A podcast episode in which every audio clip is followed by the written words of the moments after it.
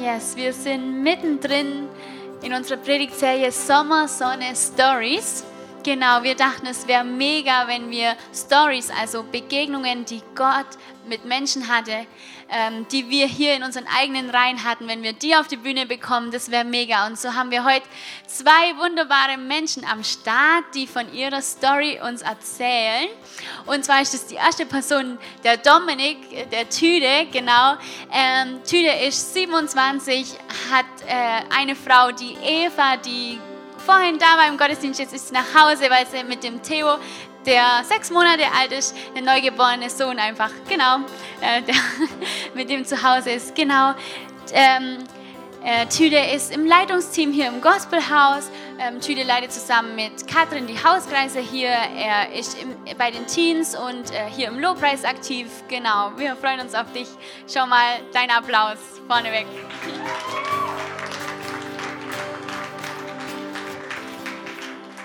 Genau, zweite Person sitzt hier ganz vorne, sonst immer hinten an der Technik. Die Julia äh, ist die einzige Frau hier im Tontechnik-Team, äh, macht es mega, mega gut. Genau. genau. Außerdem ähm, ist, äh, sie leitet den Basic-Kurs zusammen mit der Beate Ensler hier im Gospelhaus. Den kann ich nur wärmstens empfehlen. Genau, wenn du einfach mehr über Glaube, über das, was wir glauben, kennenlernen möchtest, genau, dann sei am Start in Oktober, falls ihr wieder macht. Genau. Ähm, ja, die Julia ist 32, kommt aus der Nähe von, Bob, äh, von Bobfingen, Lauchheim, irgendwo dazwischen, genau. Und ist seit 2019 hier im Gospelhaus. Und die beiden werden ähm, euch von ihrer Story, von ihrer Begegnung mit Gott erzählen. Genau. Lasst euch inspirieren, lasst euch aber auch herausfordern, schreibt mit, genau, was Gott zu euch spricht. Danke euch. Hier dein Applaus noch. Und dann dürft ihr Tüde nach vorne als erstes.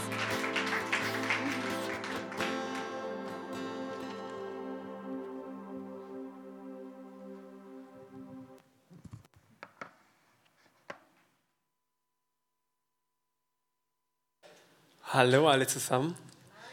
Genau, ich darf heute euch mit reinnehmen in, in eine kleine Story von mir und will hier noch von ein paar coolen Erlebnissen berichten und ich hoffe, dass sie äh, dich mitnehmen und ermutigen. Zwar war das, als ich so um die 18 war, ähm, war ich jung im Glauben, war so, ja, ähm, ich war richtig hungrig nach Gott und nach Gottes Wort und ich mir hat es nicht gereicht, so nur sonntags die Predigen zu hören, sondern ich bin ins Internet gegangen, habe mir Predigen runtergeladen, einfach weil ich mehr verstehen wollte über Gott, weil ich mehr wissen wollte aus seinem Wort und einfach ja, ihn näher kennenlernen wollte.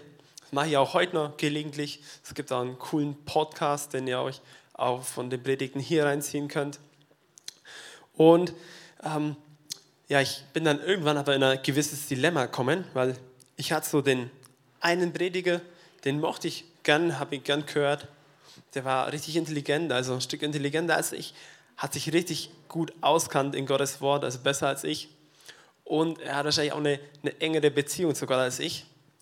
Und der hat damals ähm, so über, über den Heiligen Geist gesprochen und er meinte so, dass wie der Heilige Geist in der Apostelgeschichte gesprochen hat, ähm, und wie, wie, wie er damals gewirkt hat, auch so gerade mit dem Sprachengebet, das erleben wir heute nicht mehr so. Und wenn, dann ist es eher gefährlich und lass da die Finger weg. Und habe mir das angehört und dachte, okay, krass, ja. Und dann hatte ich auf der anderen Seite so den anderen Prediger, den ich richtig gern gehört habe. Und der war ein Stück intelligenter als ich. Der kannte sich deutlich besser in Gottes Wort aus als ich.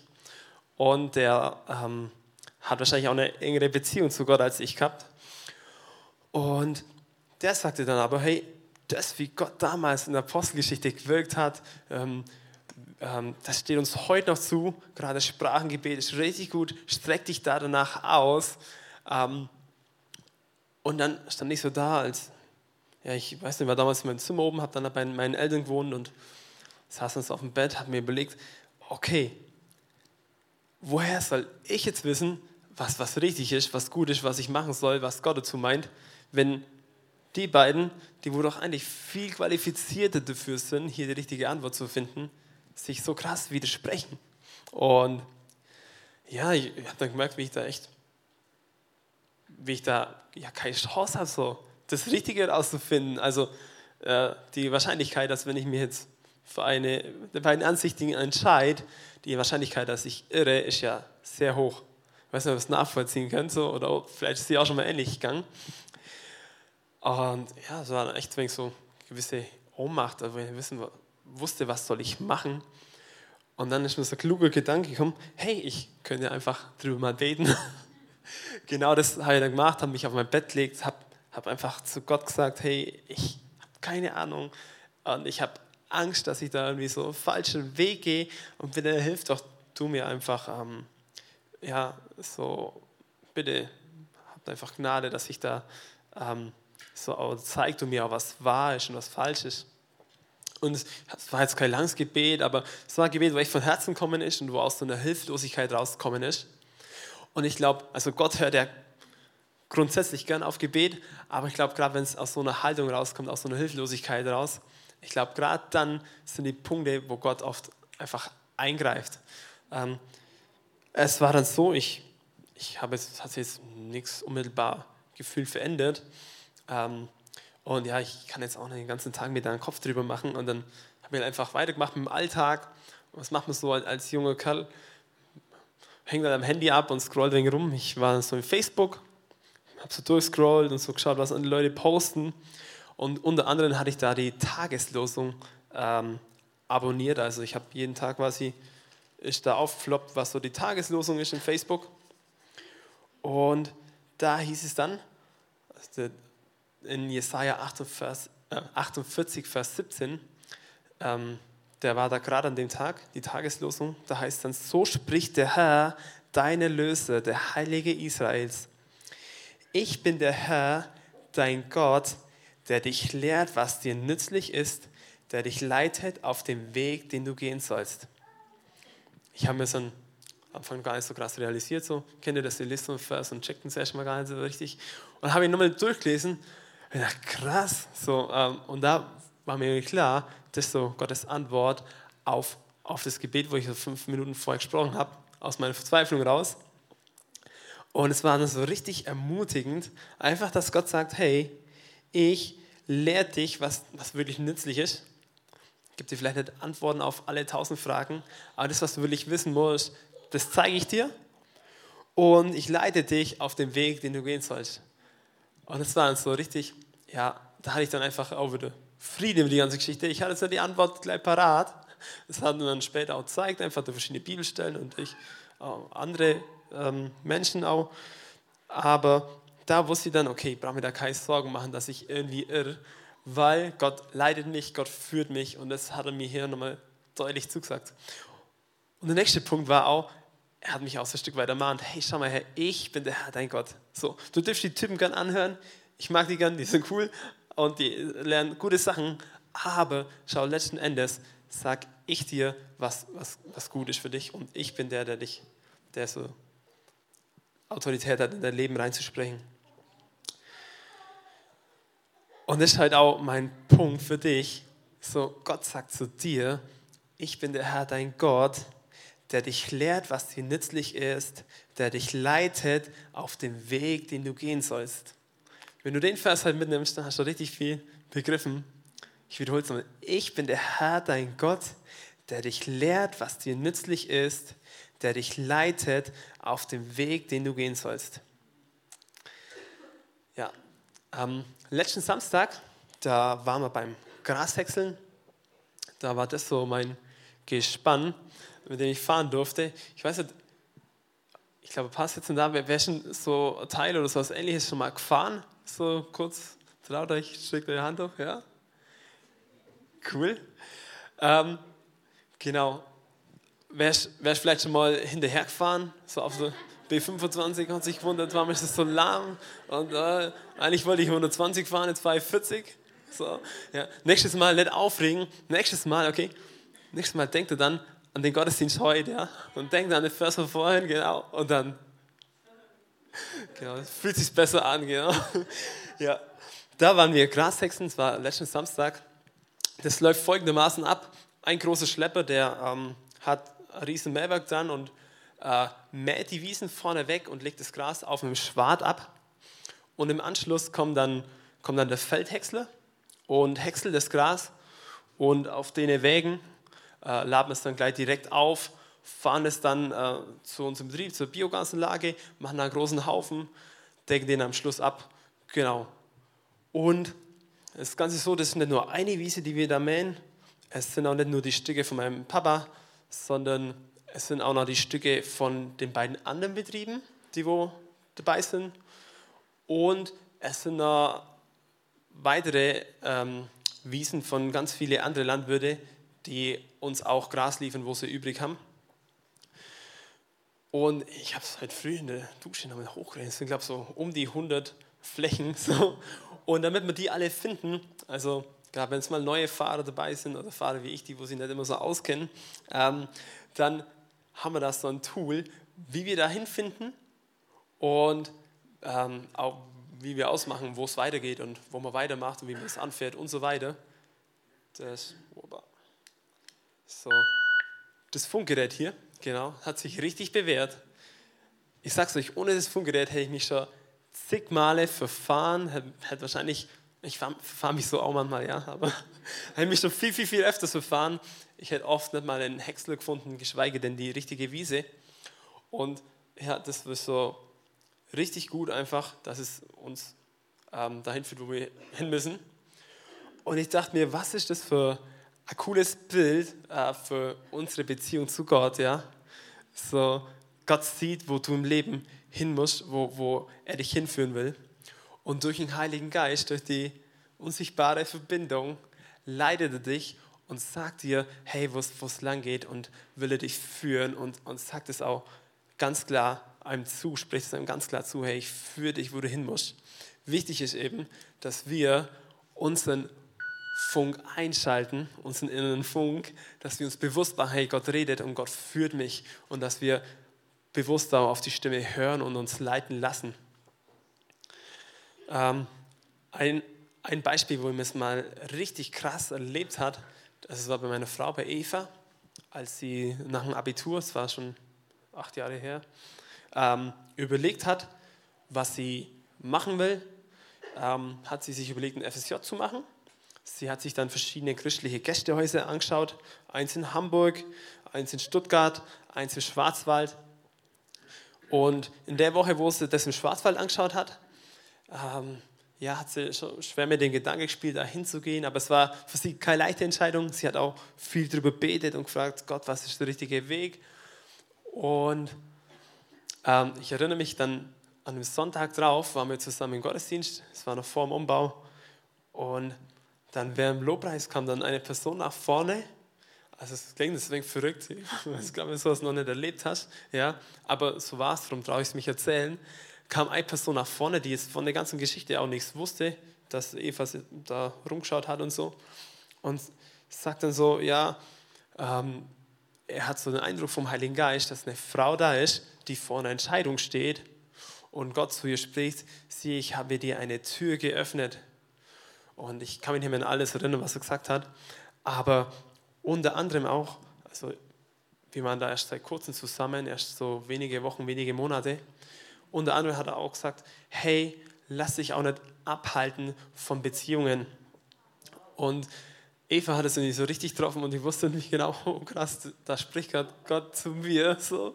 Sie ist schon auch raus, hat geweint und, und ich bin mit raus. Und, ähm, und dann wusste er, wo sie hin muss. Und ähm, ja, sie ging dann in, in, in das Gästehaus eben im Schwarzwald, ähm, blieb dann ja und es war für sie eine gute Zeit. Es war auch manchmal herausfordernd, ja. Es ist nicht immer so, dass alles. Ähm, zugeschlagen ist. Aber ähm, es war einfach der Ort, einfach, wo sie der Richtige war. Und ähm, auch für unsere Beziehung ist rückblickend was richtig gut, weil ähm, also wir haben Dutzende Briefe geschrieben, wir haben stundenlang telefoniert und konnten auf die Distanz trotzdem so einfach tiefer kennenlernen und auf eine sehr gesunde Art und Weise. Und ja, es war rückblickend echt cool, ja. Genau. Ein zweiter Punkt, der mir aufgefallen ist, ähm, wir sind ja der einzige Betrieb, der draufgekommen ist mit dem Funkgerät, ist, ist cool zu kommunizieren beim Grashäckseln, sondern es gibt auch etliche andere Landwirte, die das auch für sich entdeckt haben und die jetzt auf dem gleichen Kanal funken wie wir. Jetzt kann man sagen, was fällt denen ein, aber wir funken ja auf dem gleichen Kanal wie die. Ähm, und da ist es so, ähm, entscheidend ist, dass man weiß, welche Stimmen äh, sprechen zu einem oder gehören zu einem und welche sind die ganz anderen. Weil ja, wenn du auf einmal äh, hörst, wie der andere Häckselfahrer Stopp sagt und du hältst an und bist gar nicht gemeint, dann ähm, ja, bringt es Verwirrung und, und äh, ja, führt dich nicht dahin, wo du sollst. Und so ist auch bei uns, wenn wir auf Gottes Stimme hören wollen, ja, dann hören wir vielleicht auch andere Stimmen, die wo dazwischen funken. Äh, vielleicht weißt du manchmal nicht, ist das jetzt die Stimme einfach aus mir raus? Ähm, oder ähm, auch wenn andere Leute so, wie jetzt in dem Beispiel gerade, so was zu dir sagen, ja, ähm, könnte es ja theoretisch auch sein, oder gibt es auch, dass der dich einfach beeinflussen will auf eine falsche Art und Weise, ähm, wo man dann auch immer das Recht hat, hey, Jesus nochmal zu fragen, hey, stimmt das, was er gesagt hat? Bitte bestätigen wir das nochmal. Und deswegen ist wichtig, dass wir die Stimme Gottes kennen und wissen, ähm, was sein Reden ist und was nicht. Jesus spricht da davon, indem er sagt, meine Schafe hören meine Stimme. Ich weiß nicht, ob ihr wisst, wie das ist, wenn, wenn Schafe die Stimme von dem Hirten hören. Ähm, es ist halt kaum noch wer Schafe daheim. Ähm, aber ich habe es mal erlebt beim Lebensgefährte von meiner Oma, der hat immer auf die Schafe aufpasst und sich um die kümmert. Der ist nur am, am Zaun gestanden, hat geschrien, wo die Schafe gar nicht in Sichtweite waren und die sind alle angerannt kommen so. Wenn ich später, so eine halbe Stunde später, so als Kind probiert habe, die zu rufen, hat sich kein Schaf um mich geschert. Und das Krasse war, der fuhr nur mit seinem, mit seinem Auto in den Hof rein und die Schafe im Stall haben alle zum Brillen angefangen und wussten, jetzt gibt es Futter. wenn, wenn ein anderes Auto reingefahren ist, hat sich überhaupt nicht gekümmert. So, ich weiß nicht, ob Schafe so technisch versiert sind und da irgendwie an Vierzylinder von einem V8 unterscheiden können. Aber die haben das gehört, das ist das Auto von unserem Hirten, der auf uns aufpasst. Und so, auf die Art und Weise, kann man einfach die Persönlichkeit von Gottes Stimme auch, auch hören und wissen, wann redet er und wann nicht. Wie, wie lernen wir seine Stimme kennen? Ich glaube einfach, wenn wir Zeit mit ihm verbringen, wenn wir äh, Zeit in seiner Gegenwart verbringen, nimm dir einfach Zeit in der Ruhe oder eine frühe Viertelstunde. Oder mir hilft es auch, wenn ich Arbeit habe, wo ich meinen Kopf ausschalten kann. Das ist richtig gut. Dann verbringe einfach Zeit mit Gott in meinem Inneren und es ist eine richtig coole Zeit. Ähm, oder komme hier in den Gottesdienst, genau, check. Oder such dir auch eine Kleingruppe, äh, treff dich mit anderen Leuten, die auch glauben. Ja, und ein wichtiger Punkt ist auch noch, ähm, verbring Zeit in seinem Wort. Sein Wort lernst du ihn kennen, sein Wort siehst du, wie er spricht, siehst du, wie er gesprochen hat in Vergangenheit. Und da lernen wir so richtig gesunde Einschätzung, äh, wie Gott spricht. Ja, wenn du sagst, tu mich mal mit lesen, oder vielleicht kannst du gar nicht lesen, dann hol dir eine Hörbibel. Ist richtig gut. Kannst einfach auf dem Weg zur Arbeit oder beim Bulldog fahren, mach's ich gern oder beim Küchenabwasch so dir die Ohrstöpsel reinmachen oder die Stehanlage anmachen und Bibel hören. Ist richtig gut. Mich baut es manchmal richtig auf. Ja, ähm, so Gott hat verschiedene Art und Weisen, wie er spricht. Manchmal ist es durch andere Menschen. Wir hatten letzte Woche als Beispiel von, von Georgina, als Ricardo auf sie zukam am, am Spielplatz und da richtig krass irgendwie Gottes Wort so ihr gesagt hat, was, was Gott gerade zu ihr sagen wollte und das ihr ganzes Leben dreht hat. Ähm, manchmal ist das einfach Gott in deiner stillen Zeit redet, dass manchmal Gott einfach durch einen Bibelvers zu dir redet, ähm, dass Gott dir vielleicht bestimmte Personen aufs Herz legt, die, die du dich vielleicht Ärger widmen solltest oder ähm, die dir vielleicht was geben können. Ähm, manche sagen auch, sie hören Gottes Stimme hörbar, habe ich jetzt noch nicht erlebt, finde ich krass, finde ich cool. Ähm, und manchmal ist einfach auch so, ah, Bauchgefühl, so innerer Frieden oder auch Unfrieden.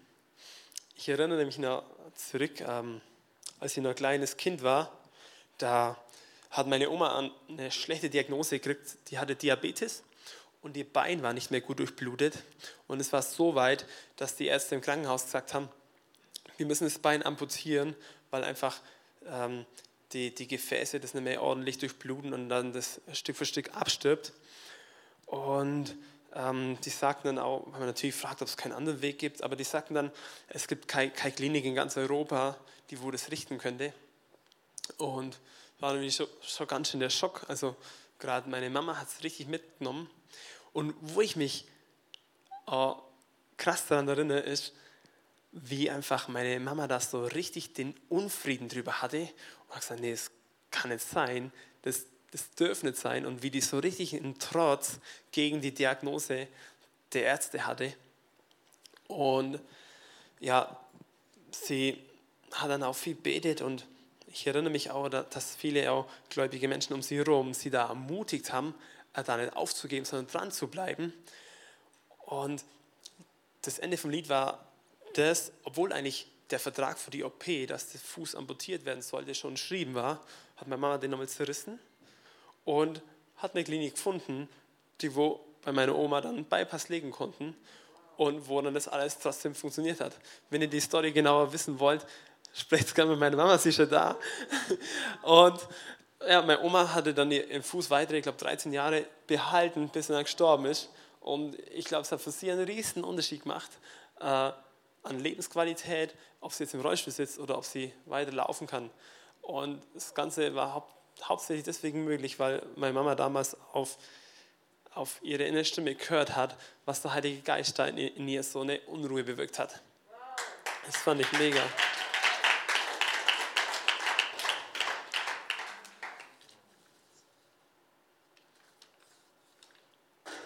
Ähm, grundsätzlich heißt es nicht, dass, dass die Ratschläge vom Arzt immer schlecht sind. Manchmal sind es richtig gute Sachen. Danke Gott für Ärzte. Und es heißt auch nicht immer, dass dein Bauchgefühl immer richtig ist. Ja, Unfriede oder Friede kann auch manchmal trügerisch sein und manchmal täuschen. Ja, ähm, ein letzter Punkt für euch ist, wenn wir Gras häckseln, wir häckseln an den letzten Ecken und Enden. Das ist wirklich, also es ist richtig spannend, wo man alles rumkommt. Es sind richtig herrliche Ecken. Also ich erinnere mich an, wenn wir in Elrichsbronn zum Beispiel häckseln, hinter Raustetten, das, da kommt man sich vor wie im Voralpenland, sind richtig diese Hügel drumherum. Und ähm, da komme ich eigentlich erst hin, das beim Grashäckseln. So vorher, zwar nur 5, 6 Kilometer weg von mir, aber so, ich habe das Eck nicht gesehen. Und dann manchmal fahren wir auch einfach so durch irgendeinen Wald, dann fährt man da 500 Meter rein und auf einmal kommt eine Lichtung, wo man häckselt. Und manchmal ist auch ein schöne Täler, wo so umgeben sind vom Wald. Und es schaut dann echt traumhaft aus. Ähm,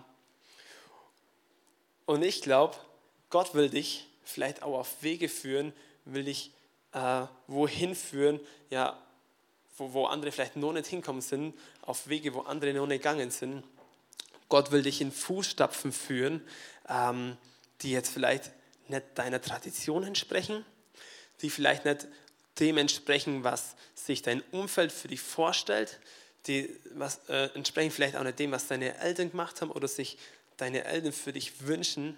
Ja, aber Gott sagt, oder die Bibel sagt, Paulus sagt zu, zu den Korinthern, was kein Auge jemals sah, was kein Ohr jemals hörte und was sich kein Mensch vorstellen konnte, das hält Gott für die bereit, die ihn lieben. Ich finde es manchmal richtig spannend, was Christen für ungewöhnliche Wege gehen und wie die da in Glauben in Sachen reingehen. Ja, ähm, Gott sagt zu Abraham, hey, schau, hey, ich will dich in ein neues Land führen. Ja, und ich glaube, da kommen wir nur hin, wenn wir so wirklich unseren Funk einschalten und auf die Stimme Gottes hören und einfach Schritt für Schritt folgen und einfach ihm nachgehen. Und deswegen glaube ich, ist es richtig gut, richtig wichtig und richtig spannend, einfach ihm zu folgen. Und dann will ich dich ermutigen und ich hoffe, ich hab, konnte heute den Glauben bei dir anfachen, dass Gott, ja, der ist, der sagt, ich bin der, der dich lehrt, was dir nützlich ist und der dir den Weg zeigt, den du gehen sollst.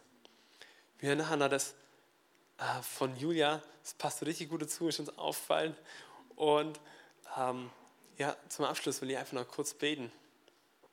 Danke, Jesus, dass, dass du uns lehrst, dass du uns führst. Ähm, ja, ich bete jetzt echt, dass du äh, zu Leuten sprichst im, im Traum und dass du dich offenbarst und ihnen zeigst, was du für sie vorbereitet hast, ja. Bete ich jetzt echt, dass du es so schickst wie so kleine Päckchen, ja, dass du einfach dass über die Woche einfach ähm, Leuten Sachen aufs Herz legst, äh, zu Leuten redest durch dein Wort. Und ich danke dir, dass du uns führst. Du sagst, du führst uns zum frischen Wasser und einfach auf, auf grüne Auen. Ja, dafür danke ich dir. Amen.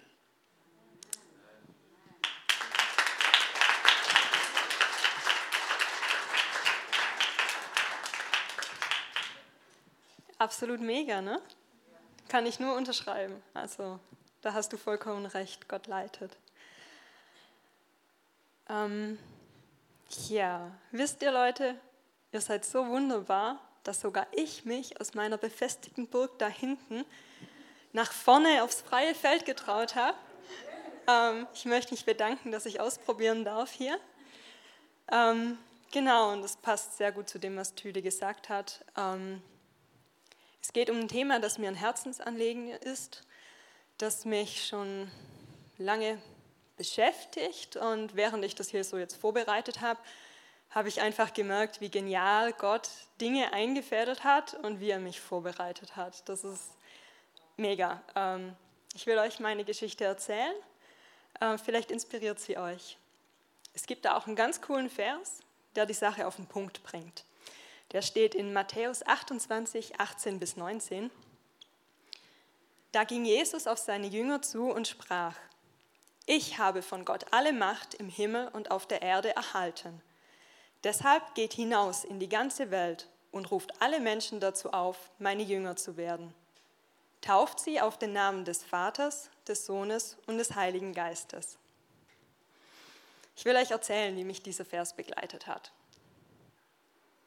Meine erste Begegnung mit Mission war während meiner Bekehrung.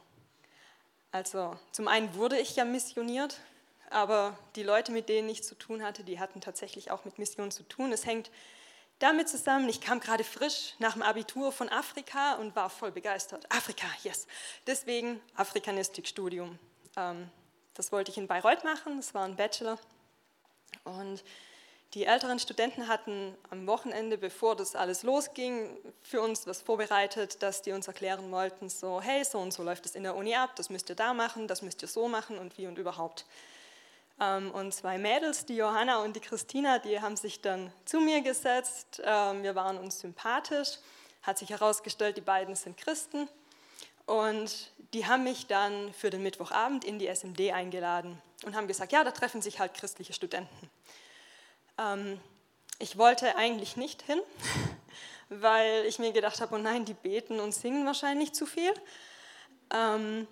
Aber naja, so das Mittwochabendprogramm für mich hätte daraus bestanden, dass ich zu Hause sitze und darüber nachdenke, ob ich überhaupt geeignet bin fürs Studium. Und das sah eher deprimierend aus, deswegen wollte ich, dann bin ich halt doch hin. Ne? Ähm, ja, ich ja klar, die haben gebetet und gesungen, gehört ja auch dazu, aber nicht so viel, dass es mich dann abgeschreckt hätte, sondern eigentlich im Gegenteil. Ich habe gemerkt, dass die Leute tatsächlich das glauben, was sie singen und es dann auch aus voller Inbrunst gesungen haben. Und das war mir neu. Also das ist mir vorher noch nicht so begegnet und das fand ich sehr faszinierend. Mal abgesehen davon, dass die Leute auch nett waren. Ne? Ähm, ja, und Johanna und Christina wurden dann zu guten Freundinnen und haben mich so Schritt für Schritt begleitet. Ähm, ich kann nicht sagen, wann genau ich mich bekehrt habe. Also es gibt dann nicht so den einen Tag, den einen Moment, wo ich sage, ja, es war eher so schrittweise und irgendwann ab, Frühling, Sommer 2010 würde ich sagen, dass ich dann irgendwann bekehrt war. Ich habe dann auch angefangen, in der SMD mitzumachen. Und die SMD, ja, das sind Studenten überkonfessionell und die wollen bewusst an der Uni von Jesus erzählen. Und ähm, wir haben zum Beispiel Vorträge organisiert an der Uni, dass dann christliche Fachkräfte kamen, wie zum Beispiel mal ein Biologieprofessor, der dann ähm, mit, über die Probleme mit der Evolutionstheorie berichtet hat und es sollte dann anregen, dass man eben in, in Diskussionen kommt. Ne? Es wurden ja auch gezielt Nicht-Christen eingeladen. Oder einmal haben wir das komplette Markus-Evangelium in eineinhalb Stunden als Theaterstück aufgeführt, ohne Requisiten und in der Mensa. Was ich euch damit sagen will, ist, jeder ist Missionar. Die Frage ist nur, wo. Wenn wir ins Neue Testament gucken, sehen wir, da gab es Gemeinden. Das heißt, es gab auch damals schon Leute, die gingen und Leute, die blieben. So, ne? Also guck einfach in deinem Umfeld, wo du von Jesus erzählen kannst. Es ist nicht zwangsläufig, dass man gehen muss. Während ich dann so studierte ne, im Bachelor, begann ich als Afrika-Verrückte äh, mich für Japan zu interessieren. Liegt ja auch voll nahe. Ne? Ähm, das lag vor allem daran, ich liebte diese äh, japanischen Zeichentrickserien, die heißen Anime. Ähm, und online sind die eben nicht so viel auf Deutsch verfügbar. Ich habe dann irgendwann auf Japanisch angeguckt mit englischem Untertitel. Und so, hm, ja, die Sprache, irgendwie klingt das schon interessant, ne? macht einen coolen Eindruck. Und auch so das, was man von der Kultur vermittelt bekommt, äh, fand ich auch irgendwie interessant. Und dann habe ich mal geguckt, ja, Tatsache, es gab an der Uni Sprachkurse, also habe ich die Sprachkurse in Japanisch noch nebenher gemacht. Ähm, dann kam irgendwann das Ende des Bachelors und ich wusste noch nicht so recht, was soll ich tun. Eine ähm, befreundete Rentnerin und irgendwie auch sowas wie Mentorin hat dann vorgeschlagen, ich könnte ja mal gucken, so missionsorganisationsmäßig, ob ich da vielleicht einen Kurzzeiteinsatz machen will. Und das habe ich dann auch gemacht. Also ich war dann in der, habe mich beworben bei der Missionsorganisation WEC, WEC. Ähm, und diese Kurzzeiteinsätze, die gehen von ein paar Monaten bis äh, ein Jahr. Man kann sie in verschiedenen Ländern machen, aber ich wollte eigentlich in Deutschland bleiben ähm, und würde da eigentlich gerne in der deutschen Zentrale mithelfen. Und während ich noch in der Bewerbungsphase war, meinten die, komm doch mal vorbei, guck dir das an, wir haben ein Infowochenende, lern das mal kennen. Und ähm, ich habe mir gedacht, ja, scheint eine kluge Idee zu sein, weil ich mir noch sehr unsicher war. So, will ich das? Karrieremäßig ist das jetzt auch nicht so das, wo ich sage, yay, das treibt mich voll voran. Ähm, und das mega Geniale war, so wirklich kaum hatte ich das Gelände betreten, war in mir die Gewissheit so, ja, hier muss ich die nächsten zehn Monate sein. Keine Ahnung warum, aber hier muss es sein. Ähm, deshalb möchte ich dich fragen, wofür schlägt dein Herz? Welches Thema lässt dich nicht los und begegnet dir immer wieder? Überlege, was ist vielleicht ein nächster Schritt in diese Richtung? Probier aus, bete, versuche den Schritt zu gehen und vertraue darauf, dass Gott lenkt während wir gehen, wenn wir seinen Prinzipien treu sind. In Kolosser 4, 3 bis 4 steht, also da schreibt Paulus, betet auch für uns, damit Gott uns eine Möglichkeit gibt, sein Geheimnis zu verkünden, die Botschaft von Christus, für die ich hier im Gefängnis sitze. Und betet, dass ich darüber frei und offen reden kann, wie Gott es mir aufgetragen hat. Also ich meine, wir sollten das mal bedenken. Der Paulus, ne, dieser Übermissionar, der einen Großteil des Neuen Testaments geschrieben hat, der war sich hier unsicher. Er bittet um Beistand, er bittet um Gebet, weil er Angst hat, dass er den Mut nicht aufbringt, frei zu reden. Und er ist offenbar unsicher und der Meinung, ohne Gebet schafft er das nicht, wenn er das aus eigener Kraft versuchen will. Und deshalb gab es bei WEG, während ich da war, auch jetzt noch, ist so eine Tradition, immer von acht bis neun morgens Gebet. Ähm, zuerst wurden Informationen ausgetauscht von verschiedenen Missionaren ähm, und dann wurde gebetet für die Sachen, die anstanden, für die Sachen, die gerade aktuell waren. Denn jeder von den Missionaren hat es selbst erlebt, wie Gott sie geschützt hat, wie Gott sie versorgt hat, wie sie selbst ermutigt wurden, einfach nur, weil sie wussten, auch in dieser schwierigen Situation, es gibt Leute zu Hause, die hinter mir stehen, die beten für mich, die für mich einstehen. Ich bin nicht allein. Dieses Wissen, das trägt schon unglaublich. Und auch wie Gott Durchbrüche geschaffen hat, wo einfach total verfahrene, auswegslose Situationen waren, wo man gedacht hat, also hier ist das Ende, das geht nicht weiter. Was mich so berührt hat daran war eben, dass dieses Anteilnehmen am Leben der anderen, dieses Füreinander einstehen, das hat mir gezeigt, wir sind alles Geschwister. Wir sind eins in Jesus. und wir sind eine Gemeinschaft. Und es stimmt, was Johannes Hartl sagt. Gebet ist nicht alles, aber ohne Gebet ist alles nichts. Gebet hat viel mehr Kraft, als wir denken. Gebet bewirkt unglaublich viel, unfassbar viel. Es ist unsere Art, mit Gott zusammen die Welt zu verändern. Der Beter ist mindestens genauso wichtig wie der Missionar. Und beide arbeiten zusammen in Partnerschaft an Gottes großem Werk.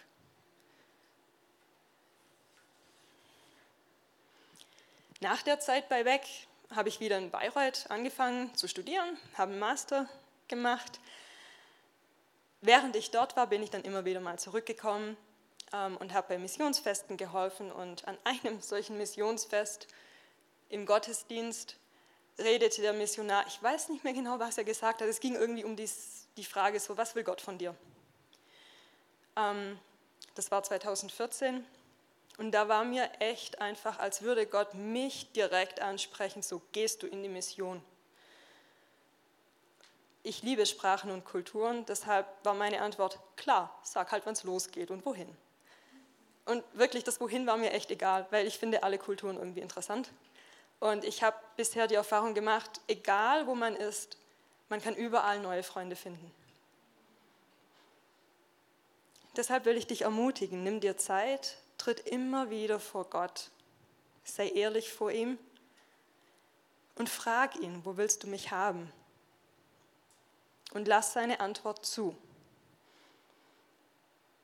Frag ihn, Gott antwortet, vor allem wenn wir es ehrlich meinen. Und probier aus.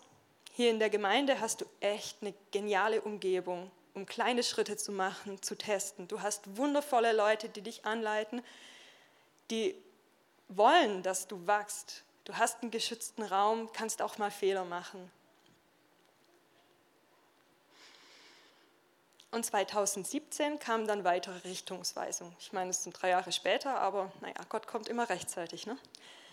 Ähm, ich war tatsächlich in Japan, habe eine Freundin besucht, die mit der Missionsorganisation weg da für drei Monate war. Ähm, und zuerst war ich noch sehr, sehr, sehr zwiegespalten, weil ich nicht wusste, soll ich jetzt wirklich gehen, weil eigentlich sollte ich meine Masterarbeit schreiben und ich kann mir doch nicht einfach so drei Wochen Urlaub nehmen und ähm, nach Japan gehen und mir diesen Traum erfüllen, so egoistisch. Ähm, bin dann natürlich trotzdem gegangen, aber bei der Ankunft in dem Viertel erkannte ich einfach den Baustil und alles wieder, was ich so in den Zeichentrickserien gesehen habe und es war als wäre ich schon mal da gewesen. Es wirkte gar nicht so fremd, wie es eigentlich hätte sein müssen. Und eben diese verrückten Japaner. Ne? Also man bleibt als Tourist kurz an der Kreuzung stehen und überlegt, Moment, sollte ich jetzt links oder sollte ich rechts? Und bis du überhaupt Zeit hast, großartig zu überlegen, steht da schon jemand und will dir helfen. Aber der spricht dann halt kein Englisch mit dir, ne? weil er der Meinung ist, er kann es ja nicht perfekt und deswegen guck halt, wie du irgendwie klarkommst. Ähm, und es gab oft so Situationen, wo ich mir gedacht habe, Mann, ihr spinnt total. Aber ich finde diese Kultur mega spannend und diese Leute so liebenswert. Und Gott liebt sie so unfassbar und kaum jemand von denen weiß davon. Dann waren wir auch in Tokio natürlich. Ähm, wir sind da an einem Sonntag dann in eine große Gemeinde. Und während des Gottesdienstes im Lobpreis war es einfach da. So die Gewissheit, ja, Japan ist es. Einfach, ich muss und will dahin. Irgendwie so,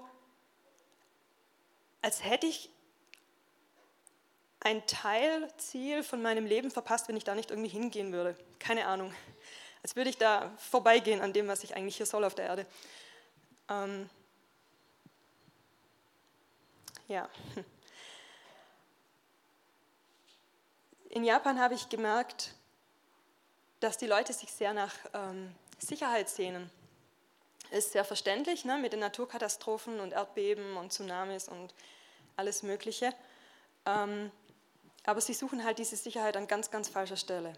Sie verlassen sich einerseits auf Technik und schreiten da voran, das ist auch wunderbar. Ne? Andererseits beten sie zu möglichen Geistern und vollführen Rituale, damit diese halt besänftigt werden. Ähm, einerseits machen sie das aus Tradition, andererseits vor allem jüngere Leute, die weniger jetzt daran glauben, die machen es hauptsächlich aus der Frage heraus so, was wäre, wenn ich das nicht tue und dann was passiert. Ähm, in Japan gibt es zwischen 0,5 und einem Prozent Christen. Ähm, das Unternehmen steht an allererster Stelle, noch vor der Familie und der eigenen Gesundheit. Es gibt ein Wort auf Japanisch, das heißt Karoshi, und das bezeichnet Tod durch Überarbeitung. Ähm, das kommt relativ häufig vor. 2013 ist zum Beispiel eine 31-jährige Journalistin gestorben, nachdem sie einen Monat lang 159 Überstunden gemacht hat. Ähm, und mal abgesehen davon, dass Japan weltweit gesehen mit den Selbstmorden auch sehr weit vorne steht. In der Kultur selbst sind die Konzepte von Gnade und Vergebung sehr schwach ausgeprägt. Und ich meine, wie wollen die Menschen nach was suchen, von dem sie halt nicht wissen, ne? dass es Gnade und Vergebung gibt? Und immer wenn ich diese, über diese Dinge nachdenke, dann ist es echt so, es zerreißt mir fast das Herz. Und ich will die Menschen nicht sich selbst überlassen. Ich will zeigen, dass es anders geht. Und vielleicht gibt es ja eine Person, die sich da inspirieren lässt davon.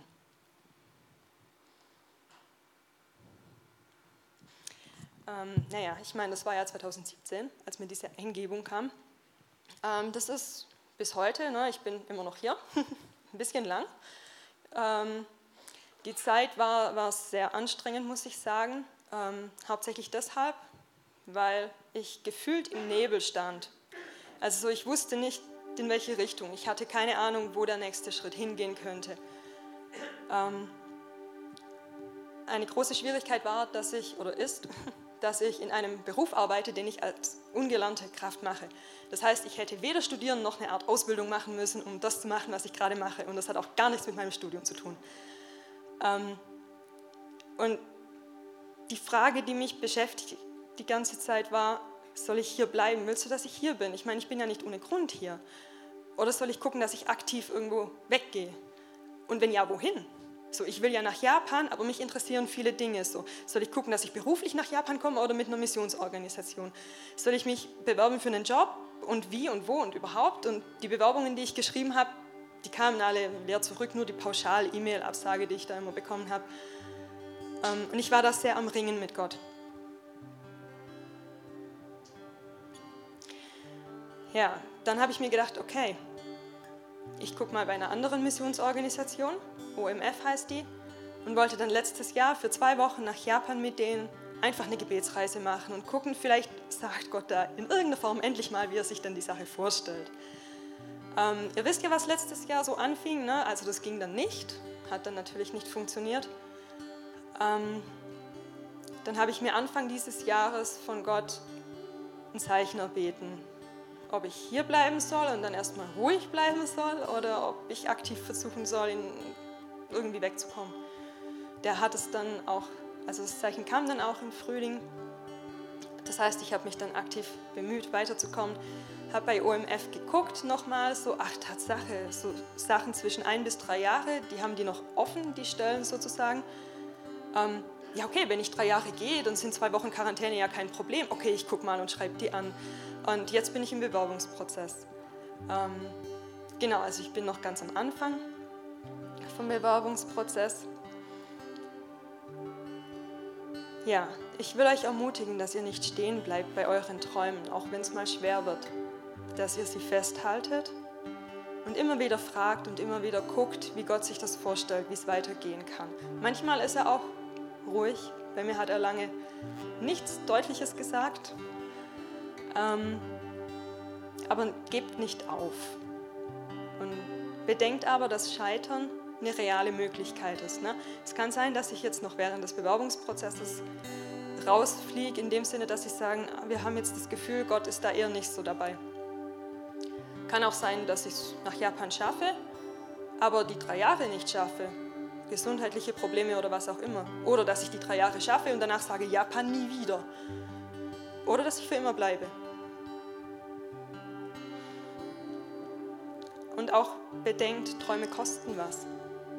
Bei mir konkret bedeutet das, ich werde kündigen, das heißt, ich gebe meinen sicheren Job auf, ich gebe mein, meine finanzielle Sicherheit auf, ich werde meine wunderbare Familie verlassen müssen, meine liebgewonnene Gemeinde, meine Freunde.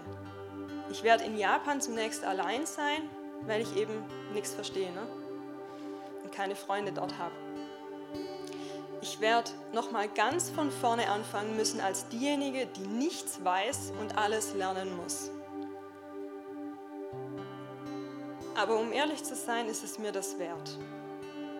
Ich will einfach diese verrückten, wunderbaren Japaner in dieser kaputten Welt nicht alleine lassen.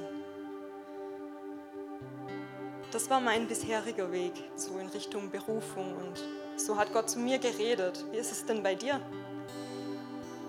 Wofür schlägt dein Herz? Bei dir redet Gott sicherlich anders, weil wir sind alle unterschiedlich. Aber Gott redet. Frag ihn ernsthaft. Und hab auch den Willen, wissen zu wollen, was Gott tatsächlich will. Was ist dein nächster Schritt? Vertrau Gott. Er leitet, wenn du ernsthaft fragst. Er leitet dich, wenn du deine kleinen versuchsweisen Schritte machst. Ganz wichtig, bete. Mein Wunsch ist, dass jeder einzelne von euch entdeckt, was Gott so vorhat und auch diese Berufung entfaltet. Falls ihr Interesse habt irgendwie an Mission oder so, dann habe ich noch ein paar Sachen. Es gibt verschiedene Organisationen, wo ihr euch informieren könnt. Es gibt Open Doors, die äh, beschäftigen sich mit verfolgten Christen weltweit. Da könnt ihr Infos einholen. Oder Operation World, die haben auch eine coole App, wo ihr jeden Tag ein neues Land zugeschickt bekommt, sozusagen mit Infos und Gebetsanliegen. Natürlich gibt es auch viele, viele, viele andere Missionsorganisationen, wo euch informieren könnt. Und dann könnt ihr für Länder und Missionare beten. Es gibt auch eine coole App namens PrayerMate, da organisiere ich meine Gebetslisten so ein bisschen. Das ist echt praktisch. Ähm, Ihr könnt auch selbst aktiv werden und gucken, was ihr in eurem Umfeld machen könnt. Oder vielleicht wollt ihr auch selbst gehen.